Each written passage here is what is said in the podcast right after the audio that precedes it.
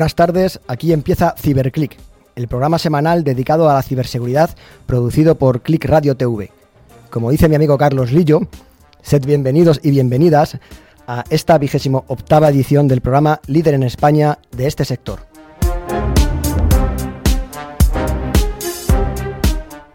Ciberclick lo realizamos un equipo de expertos profesionales de la seguridad informática, que es una de las áreas de las tecnologías de la información de mayor crecimiento y de mayor demanda de expertos y profesionales.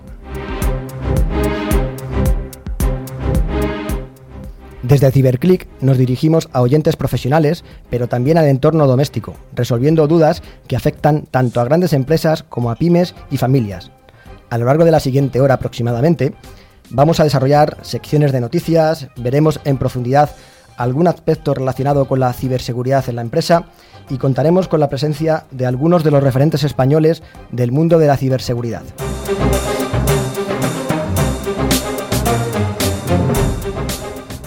Para llevar a buen puerto Ciberclick, hoy contamos con un equipo formado por profesionales de diversas áreas y siempre relacionado con la ciberseguridad, con distintos roles en, en la empresa Em, hoy el equipo de colaboradores está formado por Manu Cantonero a la derecha. Hola Manu. Buenas tardes.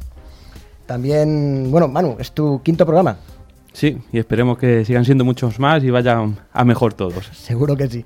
Hoy debuta también con nosotros Dani Vaquero. Dani, buenas tardes. Hola, buenas tardes. ¿Qué tal esos nervios? Bueno, haremos lo que podamos. Seguro que lo haces bien. Eh, también nos acompaña el experto, iba a decir el más antiguo, pero no, sé si le hará gracia, Rafa Tortajada. ¿Qué tal? Bueno, en la radio, ahora mismo sí, el más antiguo y el más mayor. Y también debuta con nosotros, hoy estamos rodeados de debutantes, eh, Vicente Ramírez. Hola Vicente, buenas tardes. Bueno, buenas tardes es mi tercer programa, pero bueno, casi, casi Ah, hay que corregir el guion. Y además tenemos el placer y la suerte de, que nos acompañe el CIO de Aliseda, eh, Pedro Baraza. Eh, Pedro, muchas gracias por venir y buenas tardes. A vosotros por la invitación, muy buenas tardes. También, además, contamos con el fantástico equipo de producción de Click Radio. Em, al otro lado de la pecera está Javi manejando los duendes, los equipos y las maquinitas que hacen posible, además, que esto funcione y que llegue esta señal. Hola, Javi. Muy buenas tardes, Raúl. Aquí a ocho manos, como un pulpo. Muy bien, muy bien. Seguro que además me ayudas en mi debut, con lo cual, muchas gracias por, por ayudarme para adelantarte algo, lo estás haciendo francamente fenomenal. Así que sigue adelante. Quedan 50 minutos para equivocarnos. No, no, piensa que lo tienes que hacer mejor. Igual o mejor, sin presión, Raúl. Ya sabéis todos que este equipo está liderado y dirigido por Carlos Lillo. Eh, Carlos no ha podido venir hoy, pero sé que nos está escuchando, así que aprovecho para mandarles un saludo y además, eh, Carlos, disfruta de estos días de descanso y asueto que te has ganado. En su lugar presentaré yo el programa, Raúl Guillén y intentaré dejar el pabellón bien alto. Eh, juntos además esperamos llenar esta siguiente hora de noticias, comentarios, anécdotas y entretenimiento para que, como bien decía Manu, sigáis con nosotros una semana más. Eh, gracias por vuestro apoyo y vamos a por ello. Bueno,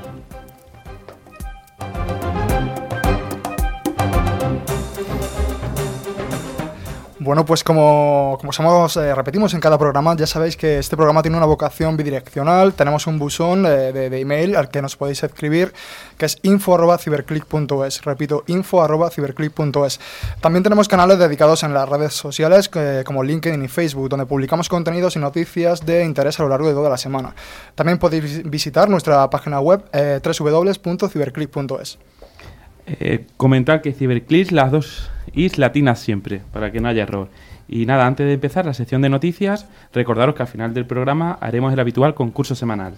Sí, Manu, y los dos oyentes que resulten ganadores recibirán una licencia anual de antivirus de Bitdefender, eh, facilitadas por Ingecom, mayorista de valor. Cada premio está valorado en 40 euros, solo hay que responder algunas de las preguntas relacionadas con el contenido del programa, así que, bueno, merece la pena estar atentos. Siempre merece la pena estar atentos. Sí, porque la pregunta la voy a hacer yo, y esta va a ser distinta a la, de la difíciles siempre, ¿no? vamos a poner difícil de verdad. Esperemos que sí. Rafa, eh, ¿nos puedes adelantar cuál es el menú del programa de hoy? Por supuesto, súper interesante. Primero, nuestro habitual noticias de, ciber- de ciberseguridad.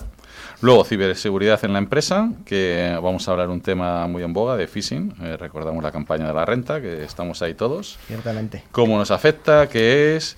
Y seguiremos con la entrevista de, eh, a Pedro, Pedro Baraza, eh, CEO de Aliseda. Y terminaremos con nuestro concurso. Muy bien, muchas gracias. Pues nada, sin más dilación, vayamos a por el bloque de las noticias más jugosas de la semana.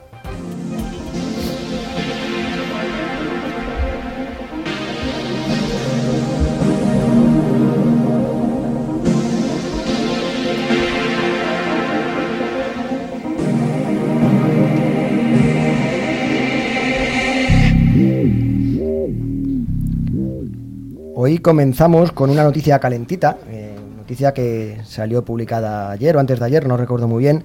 Endesa también ha sido víctima de un ataque de phishing, parece que lo hacemos aposta con el tema de hoy, pero es una noticia de mucho interés y creemos que además es importante generar conciencia y avisar a los, usuarios, especialmente a los domésticos, claramente, de, de esta noticia. Em, Vicente, por favor, ¿nos puedes detallar más un poquito? Eh, sí, pues eh, la Oficina de Seguridad del Internauta nos puso ayer sobre aviso de un nuevo y peligroso correo electrónico, eh, bueno, correo phishing a Endesa. Dicho phishing ofrece como gancho un reembolso de 850 euros.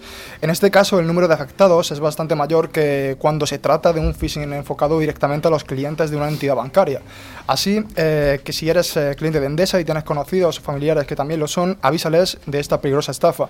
Como en toda buena estafa, no puede faltar un cuerpo de mensaje con alguna que otra errata, seguido de un enlace al que nos invitan a, entrar para solucionar el problema, es decir, realizar el reembolso. Eh, siguiendo el enlace nos llevan a una página web que simula ser la, la oficial de Endesa y ya te adelantamos que no es la web oficial de Endesa, aunque está muy muy bien calcada, ¿no? Eh, aquí directamente nos sale un formulario para rellenar con nuestros datos y, y, bueno, pues que, que nos hagan el reembolso de 850 euros, ya que supuestamente hemos pagado dos veces la factura de Endesa. Así que cuidado con los correos que nos ofrecen reembolsos. Recordar que, como siempre decimos, Manu, en Ciberclick, detrás de un ciberdelincuente siempre hay un motivo económico, siempre esperan conseguir algo a cambio. Eh, Y después poner un poquito de sentido común. No te van a devolver porque sí 850 euros. Y, y más cuando tu empresa no es Endesa. correcto. Con lo cual, por favor, sí. todos los oyentes domésticos, mucha atención a este correo de Endesa. Eh, avisamos, es un phishing, es una estafa. eh, por favor, no abráis ningún link, ningún adjunto, eh, etcétera. Seguimos con noticias relacionadas con el malware y con, y con la empresa. En- durante el año actual en curso, el malware bancario ha crecido más de un 60%. Em, Manu, Sí, eh, según datos de diversas firmas de ciberseguridad, durante el primer trimestre de 2019, el malware bancario en dispositivos móviles creció alrededor del 60%, lo que se traduce en más de 300.000 usuarios de banca móvil infectados, con alguna variante de estos tipos de malware. Esto sin mencionar todos los ataques que también son posibles que puedan infectar los equipos de escritorio. La principal vía de infección de los dispositivos móviles es la descarga del software de aplicaciones poco confiables. A pesar de que nada garantiza protección, protección absoluta contra estos ataques, la principal recomendación de seguridad para el usuario es descargar aplicaciones solo desde fuentes confiables, el App Store, Google Play, etc. Las actualizaciones de aplicaciones y de sistemas también son una medida de protección fundamental. El malware bancario puede ingresar en nuestros dispositivos explotando vulnerabilidades de seguridad conocidas, corregidas mediante actualizaciones y parches de seguridad, por lo que es fundamental mantener nuestros sistemas y aplicaciones siempre actualizadas a la versión más reciente. Aquí hay que comentar que siempre hay que tener la última actualización porque el 95% de los, de los ataques que se producen se centran en vulnerabilidades conocidas. Con lo cual. ¿cómo limitas estas vulnerabilidades? Actualizando tanto aplicaciones como software. Y por último, los especialistas en protección de datos personales consideran que las herramientas y aplicaciones anti-malware son una medida de seguridad al alcance de cualquier usuario, descargándolas siempre de las plataformas oficiales, Apple Store, Google, Play. Yo creo que en los siguientes, vamos, a final de este año, principios del que viene, esto va a ser una medida que se va a llevar a cabo tanto por pers- personas de a pie como nosotros, como también por las empresas. Sí, es fundamental, seguro Rafa, ¿no? Mm, Sí, lo preocupante es que muchas empresas todavía siguen sin tener eh, gestiones de MDM, sin tener eh, sistemas eh, antivirus, anti-malware en el teléfono. Al final todos llevamos el teléfono y en cambio el ordenador yo lo dejo en mi casa, pero el teléfono, la tablet la llevas siempre. Y eh, eso no lo tenemos protegido. Si te ves un BIDI y lo mismo le haces una foto, un BIDI que está por ahí, que no sabes ni dónde va a venir, eh, tienes un Bluetooth de- que no está actualizado, la, una aplicación, no sé, hay un montón de formas de atacarlo y que en muchos casos no han sido eh, parcheados convenientemente. En cualquier caso, por también tranquilizar, siempre recomendamos, como decía Manu, descargar solamente Sí. aplicaciones móviles a través de las pasarelas oficiales de los fabricantes. Eh, no descargar de cualquier web, que no sabemos qué tipo de contenido, malware, exploit puede tener embebido. Con lo cual, mm, por favor, usar siempre Apple Store, iTunes, etcétera, nunca otro tipo de plataformas. Exacto, que luego vas a muchas páginas y te bajas, bueno, antes era el tontón, ahora que si la página va, eh, la app de hacer ejercicio que te vale 15 euros de tal y, y, eh, y lo queremos gratis. Bueno, pues gratis. Gratis no hay- no hay nada. desgraciadamente, no. Según se conciencien los usuarios. Yo es verdad, en nivel empresa ya veo muchísimas empresas con soluciones de MDM para gestionar los dispositivos, tener un control. Y cada vez más estoy empezando a ver que se adentran en soluciones de anti-malware dentro de estos dispositivos móviles. Claro. Con lo cual terminará cayendo en todas y sobre todo en los usuarios finales. Perfecto. Perfecto. Bueno, como además en la vida de la ciberseguridad no todo es malo, no son exploit ni, robos, eh, ahora hay una noticia de las que a mí realmente me, me gusta dar, y es que un equipo de escolares españoles ha conquistado Silicon Valley. Eh, Vicente, Sí, tan solo tienen Raúl 12 años, eh, pero un futuro realmente prometedor. Y es que de momento han sido, han sido capaces de cautivar ni más ni menos que a Silicon Valley. La, la cuna tecnológica californiana ha caído rendida a los pies de, de África. Fuertes, Irene Aparicio, Aitana Aparicio, Héctor Rivas y Pedro Figueroa. Después de que el pasado 18 de mayo este equipo de escolares españoles, Pit Fight Team, eh, fueran premiados durante la final, eh, la final del iWorld Champions por su proyecto Scope Out Water Guardian, una especie de robot socorrista eh, con el que identificar a posibles víctimas de, de ahogamiento en piscinas infantiles. ¿no? Eh, de nuevo vemos como eh, Wow. pues algo basado en, en inteligencia artificial pues, nos puede ayudar y mucho. Eh, estamos muy contentos de haber conseguido este logro porque empezamos el proyecto con, con División. Explica a este diario Irene Aparicio, quien además pensó que viajaría hasta San Francisco para recoger un galardón que, que más, que más que merecido. Pit Fight Team fue uno de los seis finalistas y el único español, eh, por cierto, seleccionados en el iWorld Championship, un certamen infanto-juvenil que, que busca incentivar el desarrollo de la inteligencia artificial entre los más jóvenes. Los participantes, que deben tener vínculos familiares, proponen soluciones tecnológicas para resolver los problemas cotidianos. Más de 200 familias de 11 países diferentes han participado en esta primera edición. La organización invitó a los equipos de, de las seis mejores propuestas a viajar a San Francisco para presentar sus ideas ante, ante un jurado integrado por prof- profesionales de reconocidas empresas como Google, Intel, USA Bank.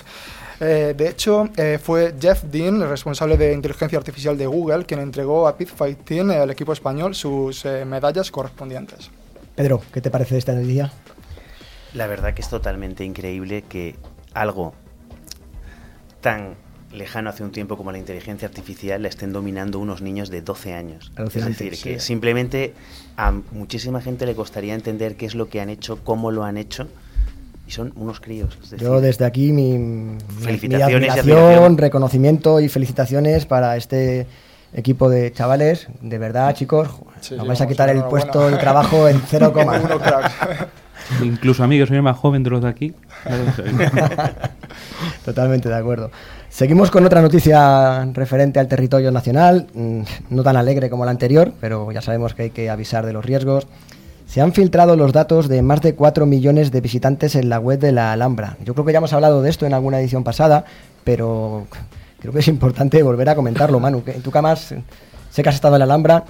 ¿Compraste la entrada por la web? No, yo fui presencial. es verdad. Pero sí, como comentas, de, la noticia nos indica que hay más de 4 millones, eh, se han filtrado los, los datos de más de 4 millones de usuarios que compraron las entradas de Alhambra a través de la web.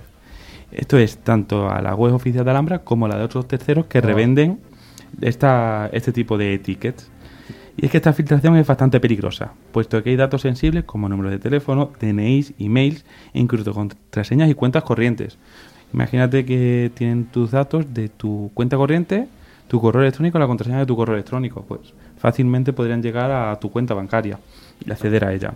Esta situación ha sido detectada gracias al grupo español La 9 de Anonymous y parece ser que ha sido posible a través de una simple inyección de SQL manual. Un SQL injection este tipo de fallos en las web son bastante difíciles de ver, puesto que son muy triviales y las empresas utilizan distintos elementos de seguridad para protegerse, como por ejemplo los WAF, son Web Application Firewall. Es un firewall de, a nivel capa 7, ¿no? A nivel de, aplicación, web, de aplicación, web. Aquí es importante recordar que todas las empresas que tengan soluciones web o páginas web donde haya una interacción y no sea solamente un anuncio, deben tener soluciones de este tipo, ya sean en equipamiento dedicado o, o modo servicio.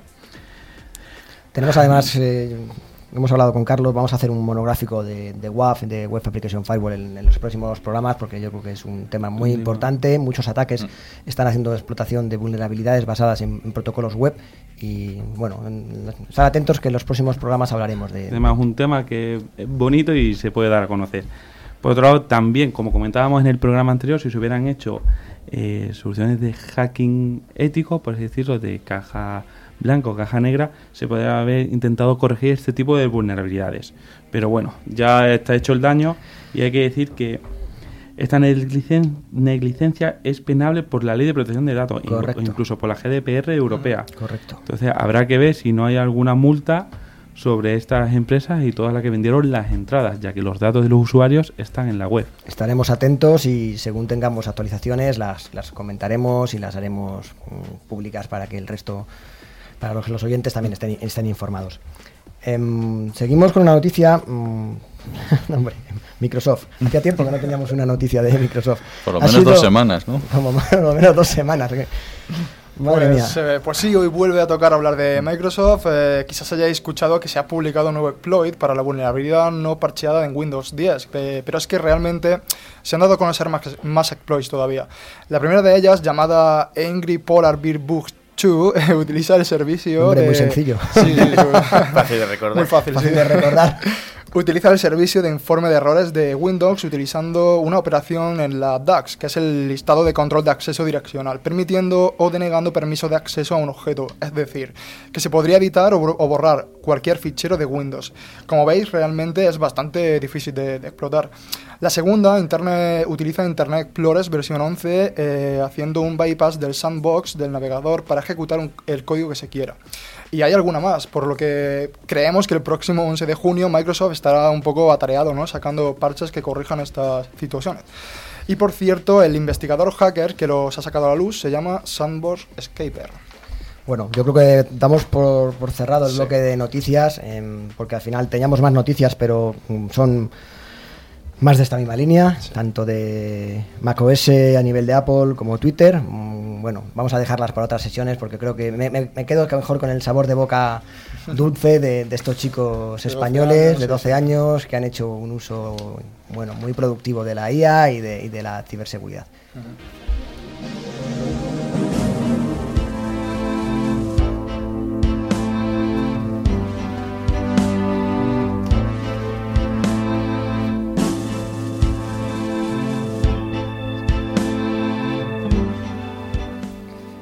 Pasamos ahora al bloque de ciberseguridad en la empresa. Mm, sabéis que nos gusta mm, sacar temas concretos que nos pueden ser útiles tanto para las grandes corporaciones como para la pyme.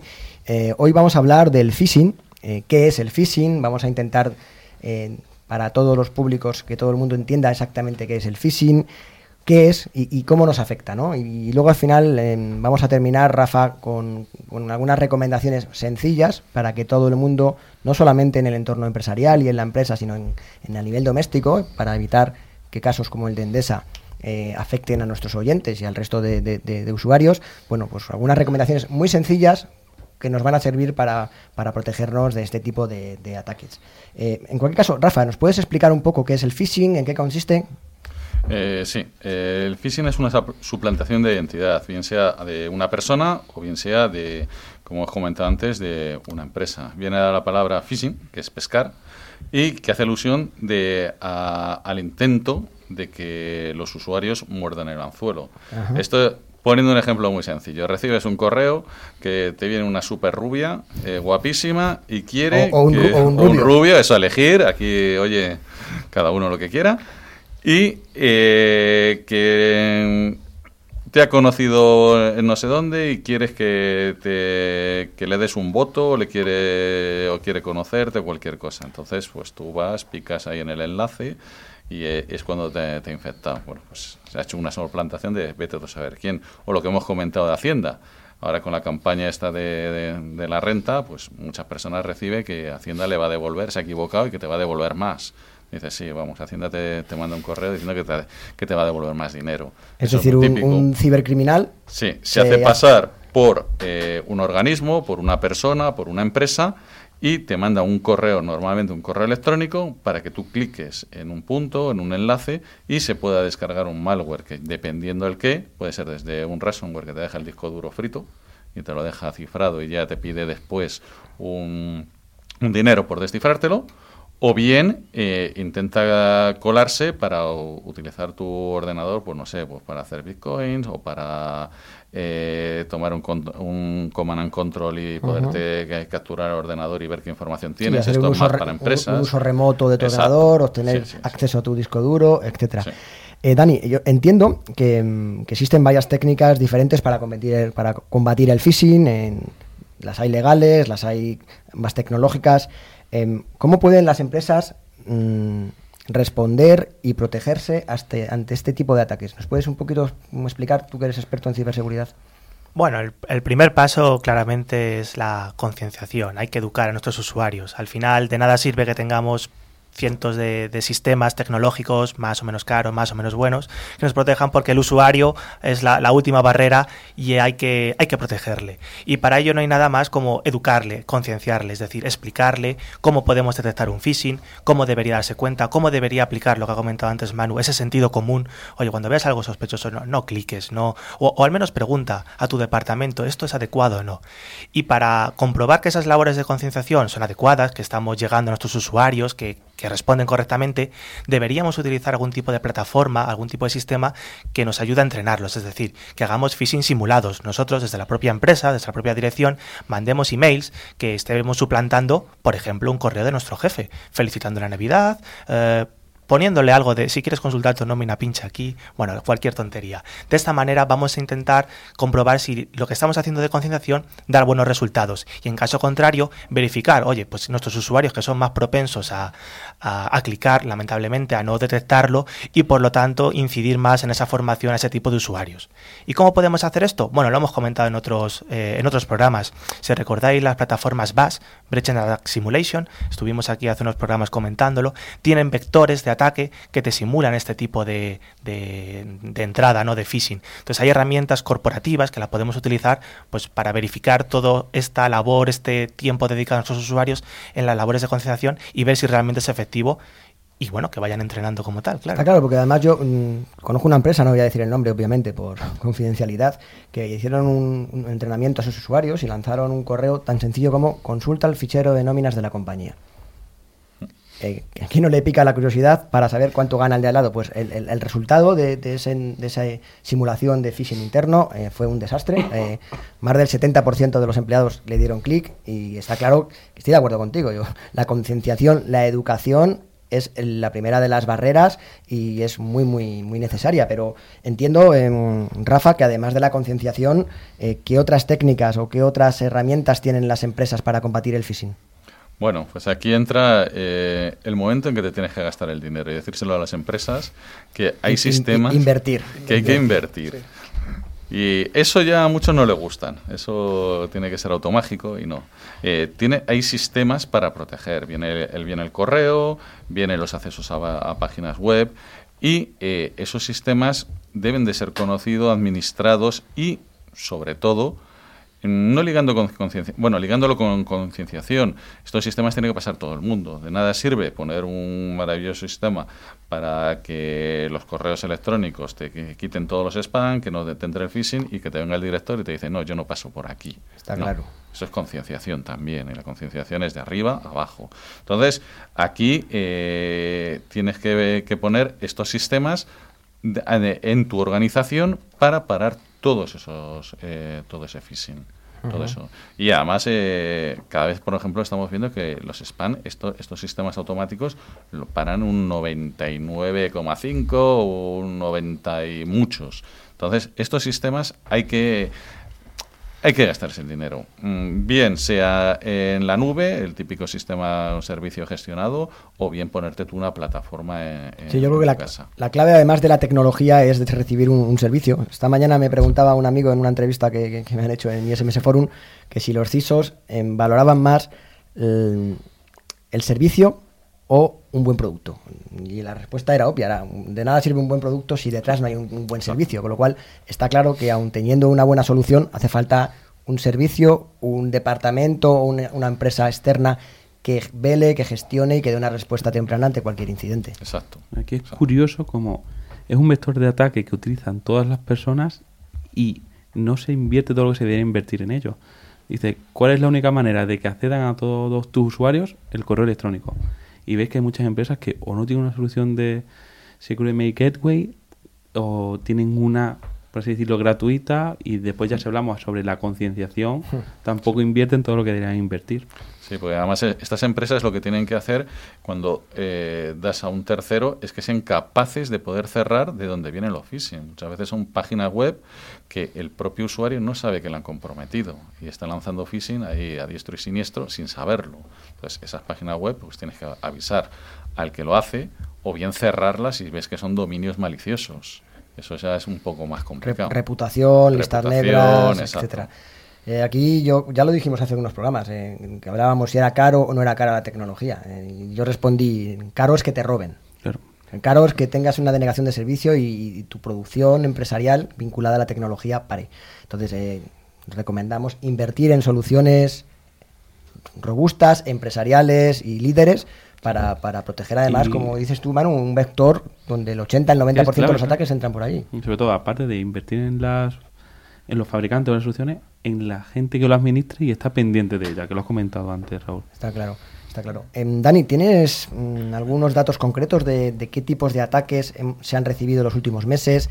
¿Qué empresas, si podemos dar nombres de los que sean públicos? ¿O si hay algún sector o industria especialmente vulnerable a este tipo de, a este tipo de ataques? Bueno, claro que sí. Ah, hemos comentado antes eh, la noticia ¿no? de ese phishing fraudulento del correo de Endesa, pero ¿quién no ha recibido un email que simula ser el Black Friday de Amazon? De, bueno, la campaña de la renta que comentaba Rafa. Efectivamente. Pero bueno, a nivel más empresarial, uno de los sectores que suelen estar más afectados es la banca.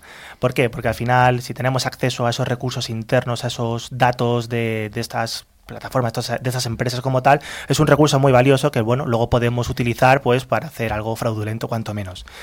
Eh, así que, bueno, son tipos de empresas que están muy eh, enfocadas a recibir este tipo de campañas fraudulentas, intentando suplantar distintas identidades, ¿no? Eh, bueno, para pretender que alguien pues meta sus datos en un formulario o que simplemente haga clic en una URL maliciosa, se descargue un malware y al fin y al cabo pues tengamos comprometido pues algún portátil, servidor, cualquier estación de trabajo y a partir de ahí pues al final que siga un poco el ciclo de, vida del ciberataque. Es decir, el phishing como tal se va a quedar en una parte la entrada, ¿no? Y luego pues ya pues robarán credenciales, datos, alterarán a otros sitios o harán alguna cosa maliciosa, cuanto menos. Eh, bueno, como habéis comentado al final, como estas estafas consisten en enviar miles y miles de, emails, pues al final es bastante importante, lo hemos comentado, esas herramientas de seguridad que nos, nos lo detecten y nos lo paren y a las hay que darles cariño, es decir, eh, hay que hacer un servicio gestionado, hay que intentar, eh, bueno, supervisarlos, modificarles, eh, ver dónde hay falsos positivos, ver qué está fallando, pues para irlo ajustando un poco. Uno de los últimos bancos que, ha intentado, bueno, que ha sufrido este tipo de, usurpaciones ha sido, por ejemplo, Openbank, ¿no? que es la filial online del Banco Santander, que, bueno, pues parecía que enviaba miles de, correos donde solicitaba a sus usuarios que a través de una página web pues metiera sus datos bancarios. Obviamente esto era una estafa y no había que hacerle caso. Pero bueno, no es el único caso. También pues han subido este tipo de suplantaciones pues otras eh, empresas de banca como puede ser Bankia, Santander, BVA, eh, bueno, compañías o entidades de, cualquier ámbito, ¿no? Pues Mafre, ING, PayPal. Al final, cualquier empresa grande es susceptible de ser suplantado para intentar enviar esos ataques y, conseguir al final datos de nuestros eh, usuarios finales, ¿no? Que, al final son los datos que podemos luego explotar a posteriori, ¿no? Es decir, los ciberdelincuentes eh, intentan buscar compañías lo más grandes posibles para suplantar su identidad, llegar al mayor público donde puedan obtener información, datos bancarios, cualquier motivo económico, como hemos comentado antes. Por el, el, tamaño de estas compañías como Endesa o estos grandes bancos. Efectivamente, así que normalmente cuando se detectan este tipo de, campañas, habitualmente la empresa oficial, la empresa que, sí es la buena, sí que suele enviar un comunicado de alguna manera indicándole a, los a sus usuarios que se está produciendo este tipo de campaña fraudulenta, que tengan cuidado si reciben algún tipo de eh, correo relacionado, que ellos, cualquier banco, nunca te va a pedir que metas tus, tus datos en ningún sitio. Es más, hay que aplicar un poco el sentido común. Te llega ese tipo de, de emails, pues, pues llama a tu banco y pregúntalo, oye, ¿he recibido esto? ¿Es correcto o no? Que sin ningún problema te lo van a aclarar rápidamente. Van a decir, pues oye, mira, esto lo deberías borrar, esto es un ataque fraudulento. Está claro. Eh, ¿Os acordáis de correos? Del fraude de correos, que será mítico. Pues un cliente me decía que empleados suyos un empleado suyo fue a por un sobre a correo porque le habían de regalar un paquete que él había cogido, había cliqueado, lo había hecho todo. Y, dice, no, llegó ahí a correo diciendo, es que me han mandado un paquete. ¿Y usted espera algo? No. Pero fue porque ya sabes que los reyes existen y te regalan cositas. Está claro que volvemos a que la educación, la concienciación son la primera de las barreras. Pero, como dice mi, mi compañero Poldo, a ver, cortita y al pie. Cuatro mensajes sencillos que nuestros oyentes más del entorno doméstico puedan utilizar para detectar y protegerse ante un ataque de phishing. Rafa, por favor. Lo primero, oye, es piensa un poco, eh, de verdad, si no tienes en un banco la cuenta, eh, no te va a mandar ese banco que te ha tocado 500 euros. Vamos a ver, joder, que en la lotería de Navidad, pues bueno, es una vez al año. Luego fíjate en el cuerpo del mensaje, a ver cómo está escrito, que a ver los hacen mejor, pero bueno, la dirección, la, URL. Siempre hay alguna cosa, un cerito en vez de una O, siempre hay alguna cosa que te pueden adelantar. Los saludos y despedidas. Eh, normalmente nunca te pone un banco usuario o estimado amigo, te ponen tu nombre. Eh, te ponen tu dirección, te dan datos que para que tú lo conozcas. Y normalmente, vamos, nunca, que es lo que estaba diciendo Dani, nunca te piden datos de cuál es tu tarjeta de crédito, cuál es tu número de seguridad. Eso no te lo pide un banco. Eso lo tiene. El phishing, ojo, también se puede hacer por teléfono. Yo he visto algún phishing por teléfono que te llaman y te lo piden los credenciales. No solamente pensemos en el mundo informático, luego, no, no, pensemos también que coges un teléfono y hay gente que te puede hacer esto. De, hecho, ahí al respecto hay una campaña también de Microsoft que te llama alguien que se te dice que es de, Microsoft, que trabaja en Windows, que ha detectado que tu PC está funcionando muy mal. Que si te puedes descargar un programita que supuestamente te lo va a arreglar. Y bueno, estas son llamadas indiscriminadas, además bastante mm. bien conseguidas porque de fondo suena una especie de call center como si estuvieran llamando a todo el mundo para alertarles de, bueno, una alerta de seguridad y demás. Por supuesto que no hay que hacerles caso, lo mejor es colgar y denunciarlo también, que al final es la única manera de poder parar este tipo de campañas. Exacto, está, claro. Y entiendo que también los, correos que llevan un phishing suelen llevar algún enlace o algún fichero adjunto, ¿no? Que es el, gancho para que tú pinches, ¿no? O sea, no solamente la estructura del correo, la nomenclatura de, apertura y cierre, donde van a ser, bueno, pues bastante sospechosas las, las formas en el saludo de la despedida, sino además luego que el logo y, la marca del correo se adapten a lo que realmente es la, marca, pues suele, suele haber Mm, iconos pixelados o, con algún tipo de error que se vea a simple vista, y, pero sobre todo también el, no pinchemos nunca en ningún enlace que, va vinculado en un correo. ¿no? Sí, exacto. Además es muy simple, si dejando el ratón encima de los enlaces podemos ver exactamente la URL, veamos que sea algo que sea correcto o no. Pero incluso ese remitente que dice llamarse oficina de Bankia, si le damos un poquito a ver más, más las opciones, podemos ver que, el email en realidad no viene de arroba bankia.com o quien sea, sino que vendrá de lo que sea. en vez de una I será un 1, Por ejemplo. en vez de una A serán dos A's, eh, etcétera. Sí, exacto. Bueno, resumiendo, aplicar sentido común, desconfiar por defecto, eh, nadie da duros a pesetas y si nos ofrecen un regalo siempre es sospechoso. Y para las empresas que hay soluciones muy potentes y sobre todo soluciones nuevas que se encargan de concienciar a las personas y ver el seguimiento de aprendizaje que tienen. Perfecto, perfecto. Pues bueno, muchas gracias. Eh, pasamos ahora entonces a la siguiente sección.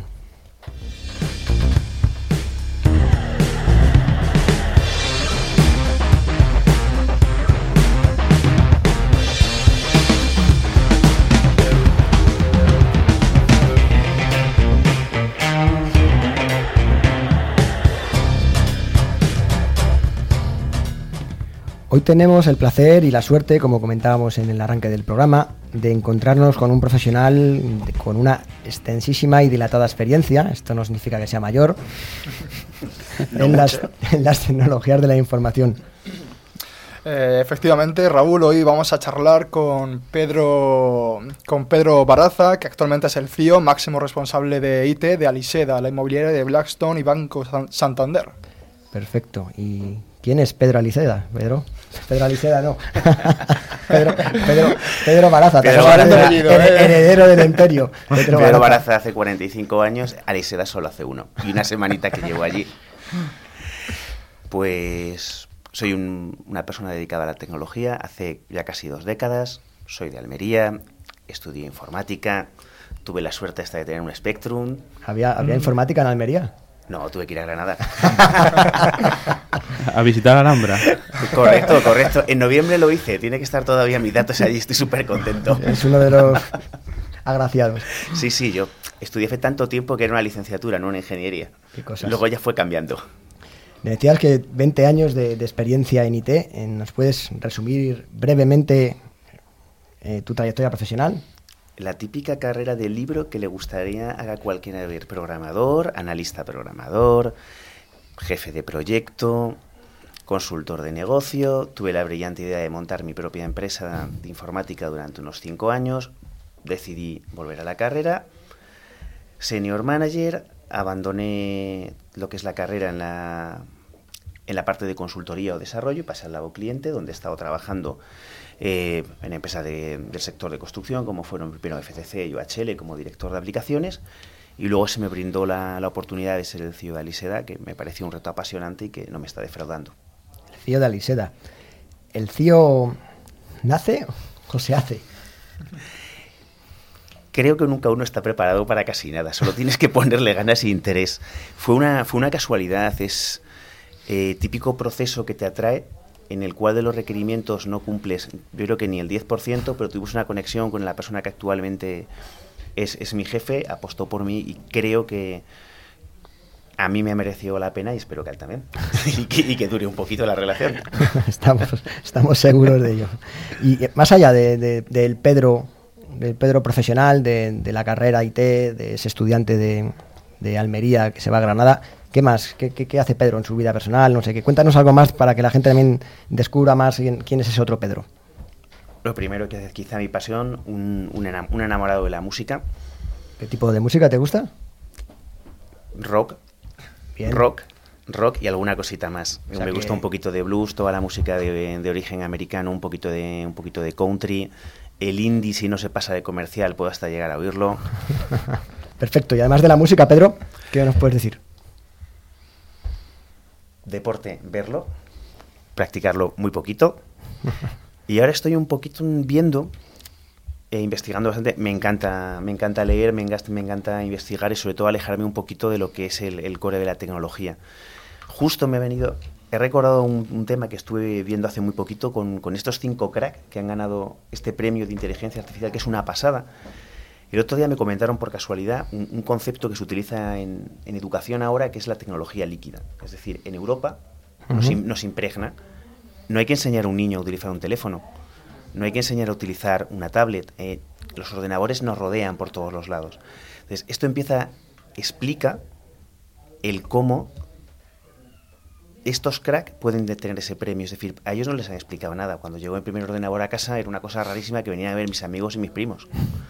Ahora un ordenador es lo más normal del mundo. Y vas a cualquier restaurante, los niños juegan con el teléfono y si molestan mucho les dejan la tablet. Entonces, por, por casualidad y por mi pasión por, por, la música y asociado a un festival que es el, 23 de, de junio en Barcelona, el, el que es un, es un festival con, con fines benéficos, Ajá. vi otra realidad además que tiene un puntito, es decir, aquí vivimos sumergidos totalmente en la tecnología y bueno, pues conocí una, una, una ONG que es muy curioso porque lo que pretende es que la gente tenga el acceso a un ordenador. Se llama NASCO, es decir, su, su, loga- su, su lema, su leitmotiv es alimentando mentes. Ajá. Es un señor que tiene una historia muy curiosa. Se llama Ousmane Umar Ajá. atravesó África en patera, tuvo eh, a de pie por el desierto, vino en patera, llegó a Barcelona sin hablar español, fue acogido. Todo, al final depende de la suerte, le, le acogió una familia catalana, el señor pues estudió dos carreras, mm, tiene su máster y decidió que para que la gente no pasara lo que ha tenido que pasar él y que lo refleja en un libro autobiográfico, Una odisea terrible, claro. eh, horrible. Eh, el libro mm, no lo incluirías en lo de leer tranquilito, es decir, Está claro. mm, Sí, una historia de más superación y una vida... a- absoluta. Es, eh, la mitad de sus compañeros de grupo muertos, situaciones extremas, un desastre absoluto, mafias, todo lo que cuentan los telediarios puesto en, puesto en una primera persona. Y la verdad que, lo que sorprende de de este señor, además que cuenta, eh, cómo él descubre al llegar a Europa que el hombre blanco no hacía aviones porque fuera algo especial, sino porque estudiaba. Entonces es muy curioso que este señor propone, ya que no pueden tener esa, esa tecnología líquida, al menos propone poder ver el mar.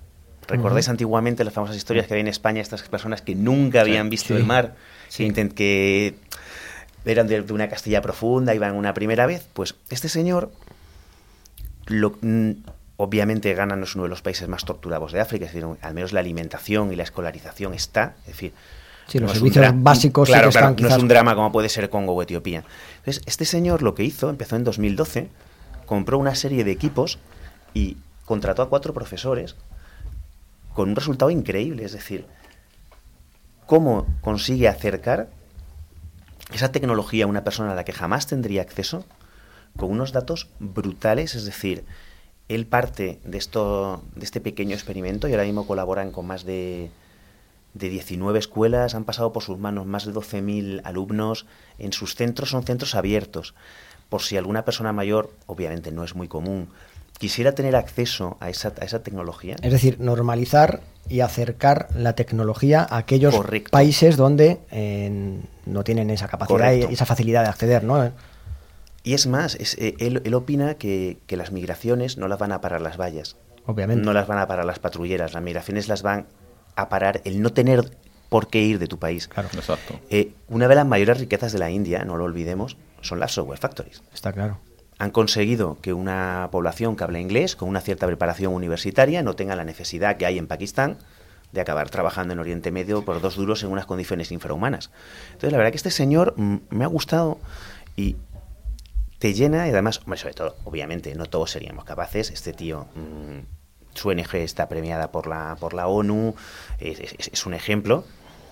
Pero el cómo cambiar el chip de lo que a ti te ha hecho pasarlo mal, es decir, oye, voy a traer eso que en Europa es tan normal, eso que, me, que me han dado a conocer, tiene un máster en el ESAD, es decir, que él, obviamente tecnológicamente es- ya, es- ya es europeo. Ese viaje que ha hecho me ha resultado sumamente interesante, muy, vamos, obviamente, aparte de estar colaborando ahora mismo con, con la ONG, voy a, voy a ir al festival, entre otras cosas porque toca Chelsea Wood, que me encantan, a pesar de que no toquen rock. Y, y creo que es, que es señalable el, el cómo tenemos que conseguir que esta tecnología que nos impregna a todos llegue a aquellos países menos desarrollados. Y Yo- incluso es un proceso que enlazando, por ejemplo, como has hablado del, del phishing, nuestros hijos no habrá que explicarles lo que es. Está claro. No habrá que comentarlo. Es decir, y nuestras plataformas, nuestras herramientas de seguridad lo tendrán tan controlado que habrá que ser un crack para poder colar uno. Yo, bueno, me parece de verdad que muy interesante lo que dices. Creo que además los- todos los que trabajamos en tecnología tenemos una responsabilidad eh, para con el resto de- de- del mundo. Eh, compartiremos, em, por supuesto, la, la URL de, de la ONG para que cualquiera em, pueda acceder, colaborar de, de cualquier forma. em, y oye, me parece muy interesante y muy responsable además que todos los que, más yo creo que es, es bueno hacer un poco esa llamada ¿no? de, de- de pensar de oye estamos en una situación privilegiada intentemos ayudar a aquellas personas que no son tanto facilitándole a través de este tipo de asociaciones sin ánimo de lucro de soluciones, tecnología y, oye, me parece perfecto y muy, muy interesante. Que Pedro. puedan llegar a nuestro primer mundo con su teléfono todo el día, con su tablet y con su ordenador al borde de un colapso, tener un poco de estrés, compartirlo. No, está claro que al final estamos no- normalizando algo que para ellos pues no es tan, tan Eh, habitual, ¿no? Había gente que jamás había visto uno, además es, es muy fácil ayudar. Yo ahora mismo estoy aprovechando, pues obviamente, eh, conozco a muchísima gente en el puesto de CTO. Cuando llega una renovación de ordenadores en España, acaban en un almacén acumulando polvo. Sí, Es muy fácil darles una nueva vida. oye, pues... em, No es más, es decir, es, es algo muy sencillo.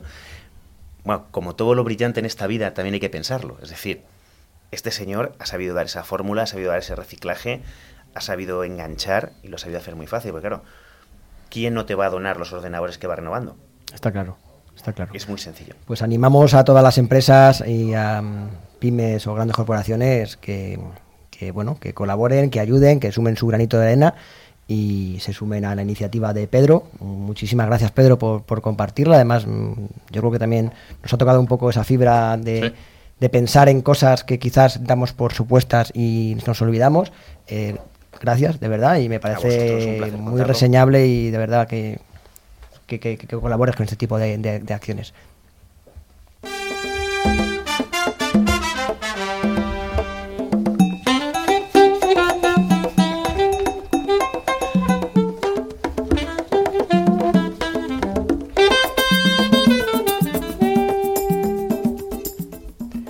Llegó el momento del concurso, Dani. Te ponemos música animada.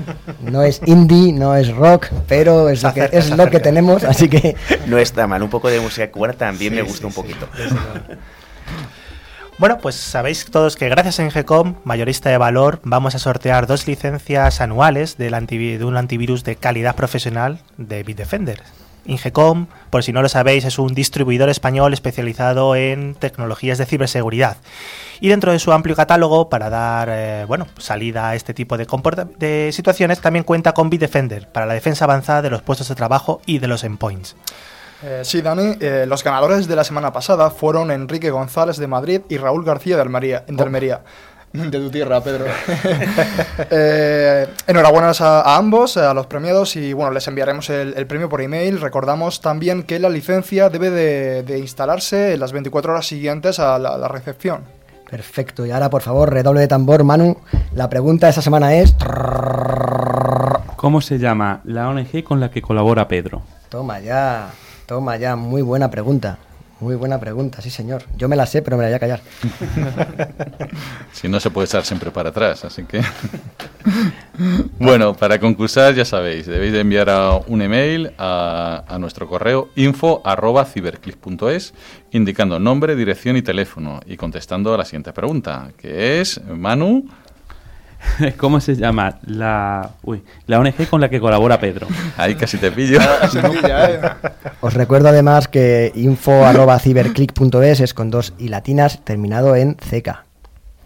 De entre todas las respuestas correctas, soltaremos los dos ganadores, admitiendo, admitiéndose respuesta hasta el 5 de junio. Y como indiqué anteriormente, os recordamos que tenemos abierto nuestro canal de email para cualquier duda o sugerencia. Y también mantenemos abiertas nuestras páginas de LinkedIn, en Facebook, donde publicamos noticias y avances sobre el programa, además de fotografías, vídeos y otros documentos de interés. Y claro, como siempre, podéis volver a escuchar nuestro podcast o, escucharlo también por primera vez, y así como los programas anteriores a través de la plataforma como iVoox, eh, eh, Google Podcast, Spotify, buscando la palabra Ciberclick con dos i latinas. Yo personalmente, para aquellos que me seguís en LinkedIn o LinkedIn, como dicen los americanos, que suena pedante de narices. Eso es Linkin Park o algo así. Eso suena así que de nariz. Esto fue un defecto de un curso de inglés que, en fin, ya sabes que muchas veces te enseñan a decir Microsoft y aquí si dices Microsoft te miran mal. Skype, Skype. ¿no? en cualquier caso, compartiremos también el link en- de- de- a través de, de las páginas de, de LinkedIn para que podáis ver el, el- el- el programa eh, a través de, de vídeo, eh, etcétera. Os recordamos también que, mm, que estamos emitiendo a través de FM. En la semana pasada tuvimos una cobertura solamente en FM eh, de más de 44.000 oyentes, que es una cifra espectacular, sin perder con la esencia de lo que es Ciberclick y Click Radio TV, que es el streaming, la televisión online, etcétera, pero bueno, tenemos cobertura casi a nivel nacional y seguimos creciendo, con lo cual os animo a que miréis la página web de Ciberclick para ver cuáles son las emisoras de cada una de las provincias, así donde están los distintos canales digitales en los que se emitimos. Estimada audiencia, hasta aquí ha llegado Ciberclick. Esperamos haber cumplido nuestra parte del contrato, como dice mi amigo Carlos Lillo, y que el programa haya cumplido con las expectativas. Nos damos un cordial saludo y un abrazo a toda la audiencia que se ha incorporado esta semana a través de las emisoras colaboradoras. Agradecer además a Manu, a Dani, a Vicente y a Rafa su colaboración y un fuerte abrazo también y mi agradecimiento personal a Pedro, que es amigo también, por acompañarnos. Eh, un abrazo a todos. eh, hasta aquí la edición de Ciberclick. Os vemos la siguiente semana.